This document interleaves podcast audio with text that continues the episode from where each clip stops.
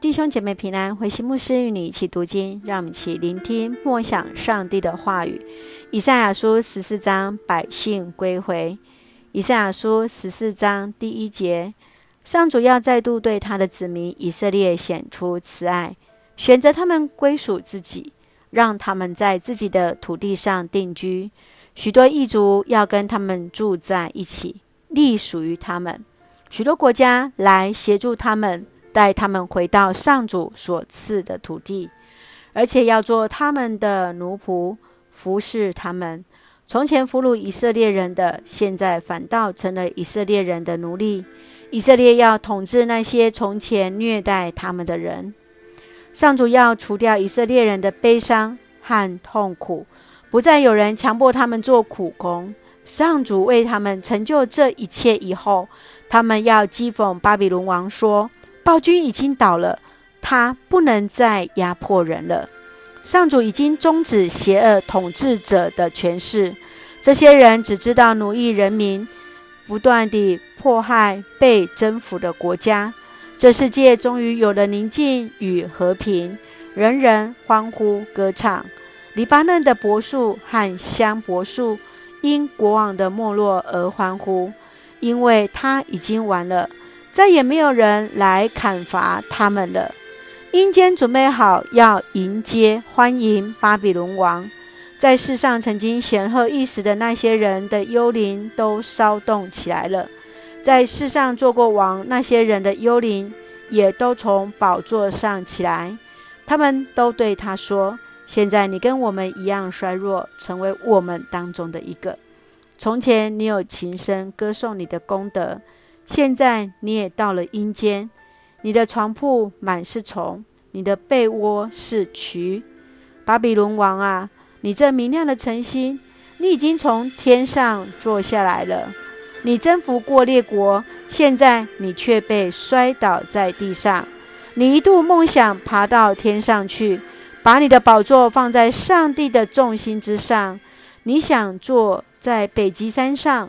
那众神聚会的地方，你说你要爬上云端，在那里跟至高者共比高，哪晓得你一跌跤进阴间，掉入深渊，使人要张大眼睛望着你。他们问：这就是那使大地震惊、使列国颤抖的人吗？这就是毁灭了许多城市。使世界变为荒野的人吗？这不就是不肯释放俘虏、不准他们回家的人吗？世上的君王都躺在他们富丽堂皇的坟墓里，可是你没有坟墓，你被抛弃在野地，你的尸首上面堆满了阵亡兵士的骸骨，一起落在深坑里，被人践踏。你不像其他君王，死后有人埋葬，因为你毁灭了自己的国家，杀灭自己的人民。你这作恶的一家都要灭亡，一个也不留存。你们准备去屠杀他的子孙吧，这是他们祖宗留下的罪债。他们当中不再有人统治这世界，也不能在这世上建立城市了。上主万军的统帅这样说：“我要攻击巴比伦，把它毁灭了。我要使那地方寸草不留，没有孩子，没有后代。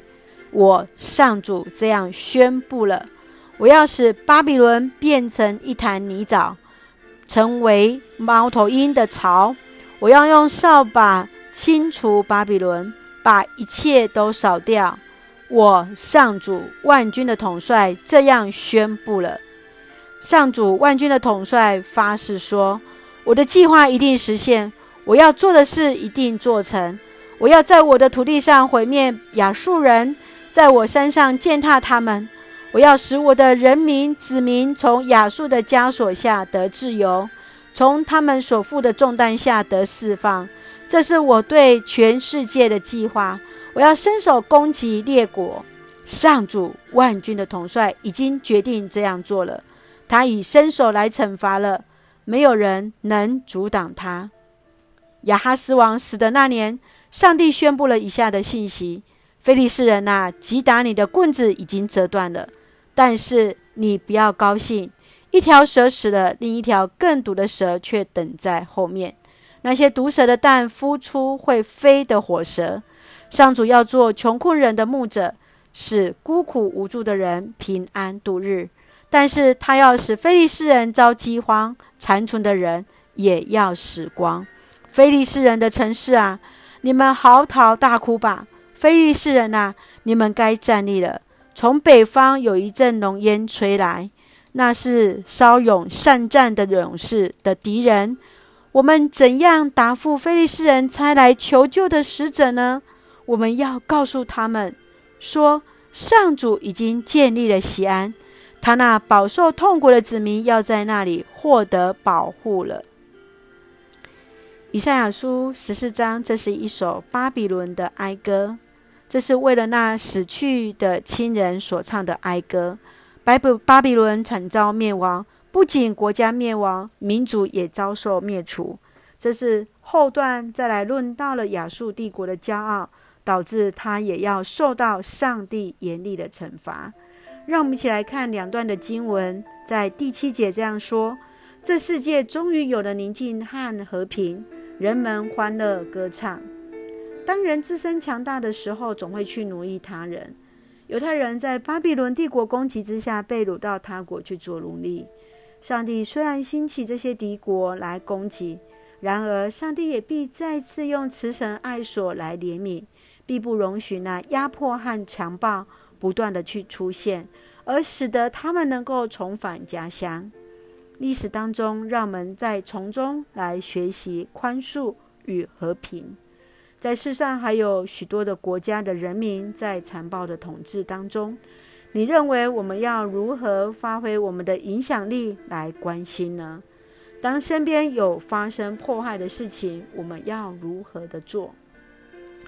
继续，我们来看最后一节，在三十二节这样说：我们要告诉他们说，上主已经建立了西安，他那饱受痛苦的子民要在那里获得保护。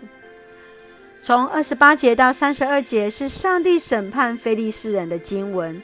终究，上帝要为以色列人来征战，非利士人即将灭亡。在追寻信仰当中，有时必须要有冒险的精神，才能在那看不见的盼望当中选择坚定自己的信心。而在信仰的旅途当中，你是否也曾在怀疑？你如何在怀疑当中再次坚定信心呢？愿主来帮助我们，愿主来坚固我们。我们一起来看以赛亚书十四章第一节，成为我们的金句。上主要再度对他的子民以色列显出慈爱，选择他们归属自己，让他们在自己的土地上定居。是的，上帝再度对他的子民显出慈爱。今天，上帝依然对我们显出慈爱，选择我们归属于他自己。